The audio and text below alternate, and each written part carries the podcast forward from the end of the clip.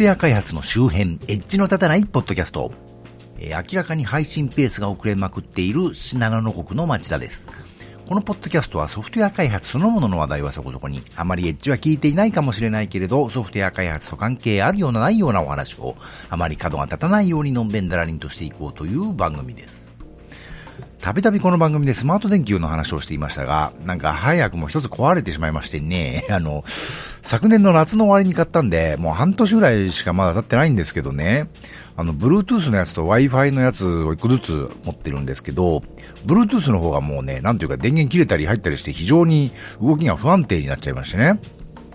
これそもそもどこのメーカーのなんてやつかちょっと非常に怪しげなやつなんですけども、あの、KK ムーンとか書いてあってね、メイドインチャイナってあるので中国メーカーなんでしょうかね。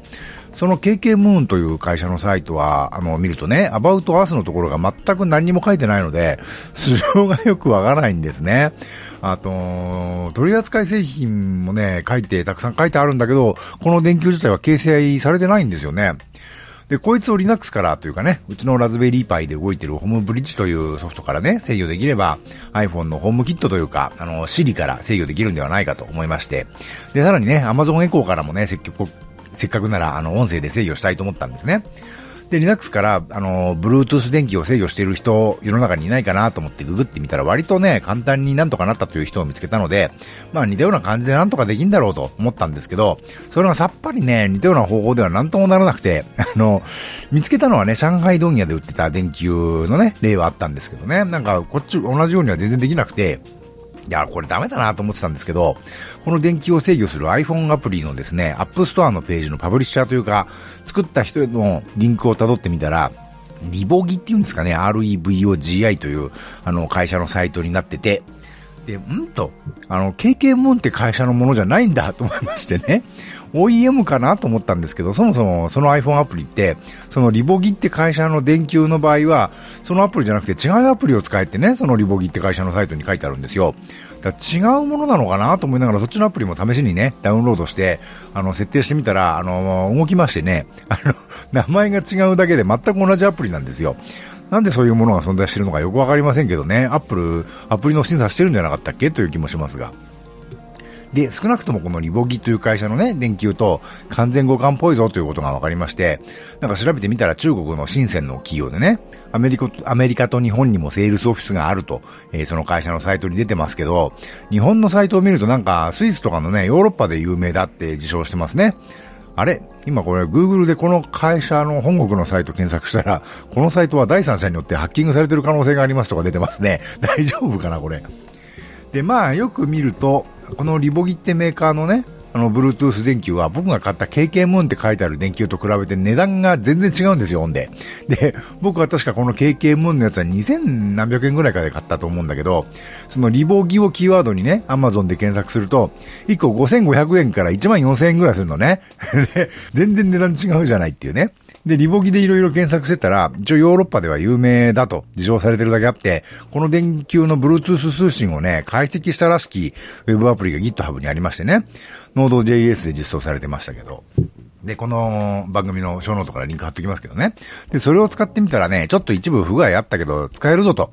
なもんで、それを自分で手直しして、最初はホームブリッジのプラグインとして作り直そうかと思ったんですけど、それこそ、そうしちゃうとね、ホームブリッジからしか使えなくなっちゃうんで、あの、Bluetooth ってあの、通信が1対1でしかできないんでね、一つのソフトが握っちゃうと別のソフトは通信できなくなっちゃうでしょ？なので、Bluetooth を握るのはその Web アプリでやってもらって、それに簡単な Web API を追加してね、で、コマンドラインからカールとかダブルゲットとかで操作できるようにして、それをホームブリッジとかね、Amazon エコーと繋がる、あの、HA ブリッジというソフトからも使えるようにして、さらにラズパイにね、付けてある照度センサーで部屋の明るさを見て、コマンドラインから、というかね、コマンドから付けたり消したりするようにしてね、これは便利だわと、かなり自分ね、自画自賛というか気に入ってたんですけどね。ところが先月になってその電球が壊れちゃいまして なんか勝手に明かりがついたり消えたりするんでね、なんだこれと思って、そのウェブアプリのね、ログを見てみると、どうやらこの電球自体の電源的なものが勝手に切れるというか、動作停止しちゃうみたいなんですね。で、消えると。で、しばらくするとなんとなく蘇生するんですが、これが最初通電した時には明かりがつく仕様みたいで、なので勝手に明かりがつくと。で、そのついたり消えたりが繰り返しでね、あの、してたんですけど、あの、しばらく電球ソケットから外してクールダウンさせてみたりとかね、いろいろやってみたんですけど、一度はね、一週間ぐらい深い復帰したんですけど、復活したんですけど、二回目にこの症状が出てからね、もう全然ダメみたいでね、復活しなかったんで、あら、いよいよダメかと。あの、細かくプログラム制御できたのでかなり気に入ってたんですけどね。で、仕方がないんで、それは諦めましてね、もう一つの Wi-Fi 電球の方だけ今は使ってるんですけど、こっちはちょっとね、明るすぎるという問題があったりするんですけどね。この Wi-Fi 電球に至ってはね、全くメーカーも何も書いてない完全に謎の電球で、もちろん Amazon で買ったんですけど、なんと驚くことにさっきの KK ムーンの Bluetooth 電球よりさらに安かったんですよ。で、アマゾンマーケットプレイスでね、取り扱ってる販売してる方が、あの、私の地元長野市の方だそうで、へえーなんて思いながら注文したら、なんかスマートコンセントが届いちゃいましてね。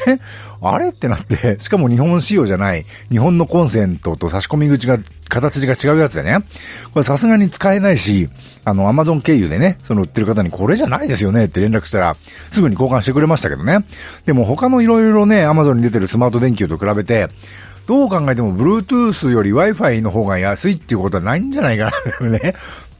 俺本当は電球、Wi-Fi 電球じゃなくてコンセントの値段と間違えて出してたんじゃないかなと思って、もう一度 Amazon でこの電球検索してみたらね、もう二度と出てこなかったですね。やっぱりね、間違えてたんじゃないかなと思いますけどね。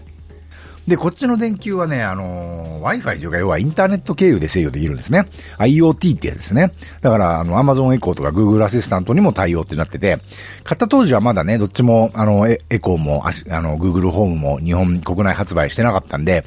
あのーとにかくさっきの Bluetooth 電球が簡単に制御できねえってことが分かった時だったんでね。あの、Wi-Fi ならとりあえずネットワークというかパケットを盗聴して同じようなことをするプログラムのはそう難しくはないだろうと思ったんですよ。で、まあ、結局はそこまでしなくてもね、IFT っていうあのサービスにも対応してたんで、あの、そこに Web フックな口をつけてね、それこそ Linux からはカールとかダブルゲットとかでね、つけたり消したり、明るさ変えたりする程度ならできるじゃんっていう風になりまして、今はそれで使ってますけどね。で、この電球は結局何なのかと。どこの何なのかというとね、あの、スマートライフというウェブサービスにぶら下がるようになってて、どうやらよくわからないけど、このスマートライフ対応製品っていうのは世の中にそこそこあるらしいということが分かりましてね。でも iPhone 用のスマートライフアプリが、その、さっきのリボギみたくね、アプリのベンダーというか作った人から何かわかるかなと思ったら、なんか中国人の個人名みたいのがね、書いてあって、で、リンクもね、そこから個人のブログみたいなところにリンクされてるだけでね、これなんだろうなと思ってで、いろいろ検索してみたところ、そのスマートライフっていうのはどうやら、あの、今度はツヤ TUYA っていうね、アメリカ・サンフランシスコの企業と関係あるみたいだということが分かりまして、で、サイトを見るとね、あの、そのツヤっていう会社のサイトを見ると、香港にもオフィスがあるみたいな書き方ですが、まあ多分香港が本体じゃないかと思うんですけどね。で、こっちはこっちでそれこそツヤスマートというアプリを使うんだぞって書いてあるわけで、これもさっきのね、リボギのスマートライフ、あ、これもこっちはこっちでそれこそね、ツヤスマートというアプリを使うんだぞって書いてあるわけで、これもさっきの Bluetooth のね、リボギのアプリみたく、あのー、スマートライフアプリと全く同じものなんですよね。試しに両方ね、そのスマートライフのアプリと、ツヤスマートのアプリにの、えー、まあ当然その先にウェブサービスがいるんですけど、そのウェブサービスのそれぞれにね、同じ ID パスワードのアカウントを作って、それぞれのアプリに ID パスワード同じのを入れてみたら、両方ともね、あのー、あんたはスマートライフとツヤスマートとどっちにログインするんするんだって聞いてくるようになりましたけどね。これよくできてるなと思いましたけど。で、その後、Amazon Echo と Google Home Mini を入手したので、この電球をね、それからも使ってみようと思ったんですけど、Google Home は実に簡単でね、Google アシスタントがスマートライフと連携できるアプリがあったので、それを使って何の苦労もなく繋がりました。問題は Amazon Echo で、あの、アレクサにもね、スマートライフスキルっていうのが世の中には存在してるんですけど、日本のアレクサスキルストアはね、欧米のストアと完全に分離されてしまっているせいで、日本語の Amazon Echo にはそのスキルをインストールできないんですよね。あの、スマートホームデバイスのスキルって別に言語関係ないと思うんだけど、対応してるのに Amazon さんの大人の事情で使えないわけですね。で、このツヤって会社に何とかしてくれよっていうね、メールがなんか出すってのもまあ、なくはないとは思いますけど、あんまり大きな声で言うことではないんですが、そもそもこの辺のデバイスっていわゆる技的はどうなってんのというですね、あの、そもそもの話があったりするんで、まあ、日本対応してもらうのはね、あの、そう簡単じゃねえだろうなと思うわけです。そんなわけで私はね、まあ、イフトで Web フックな口を作ったので、それをラズパイのコマンドラインとからね、叩けるようにしてあって、さらにはエコーと HA ブリッジというソフトが繋がっているんで、その HA ブリッジからそのコマンドを叩けば、は叩くようにしてあるんでね、まあ、音声で、あの、つけたり消したりはできるようになってるんですけどね。とはいえ、あの、イフト制御の方がね、あの、明るさが10%刻みでしか指定できないんですよ、これ。で、夜寝る前とかね、この電球は10%でもちょっと眩しくてね、本当はこの電球は1%っていう明るさにすると、寝る前にはちょうどいい暗さなんだけど、それはイフトからはできなくてね。つまりエコーからは声で1%に設定できなくて、その時は iPhone のスマートライフアプリをね、起動して手で1%にまでスライダーで設定しなければいけなくて、まあ、めんどくさくて実用じゃないですよね、そんなのね。なので、あの、Bluetooth 電球の方はね、もう完全な制御ができてたんですけど、その KK ムーンの電球はもう Amazon で売ってないんでね。あの、同じ動きをするリボーギの電球は高いですし、あ、不便になっちゃったなと思ってるところなんですけど、ところでこの二つの電球ね、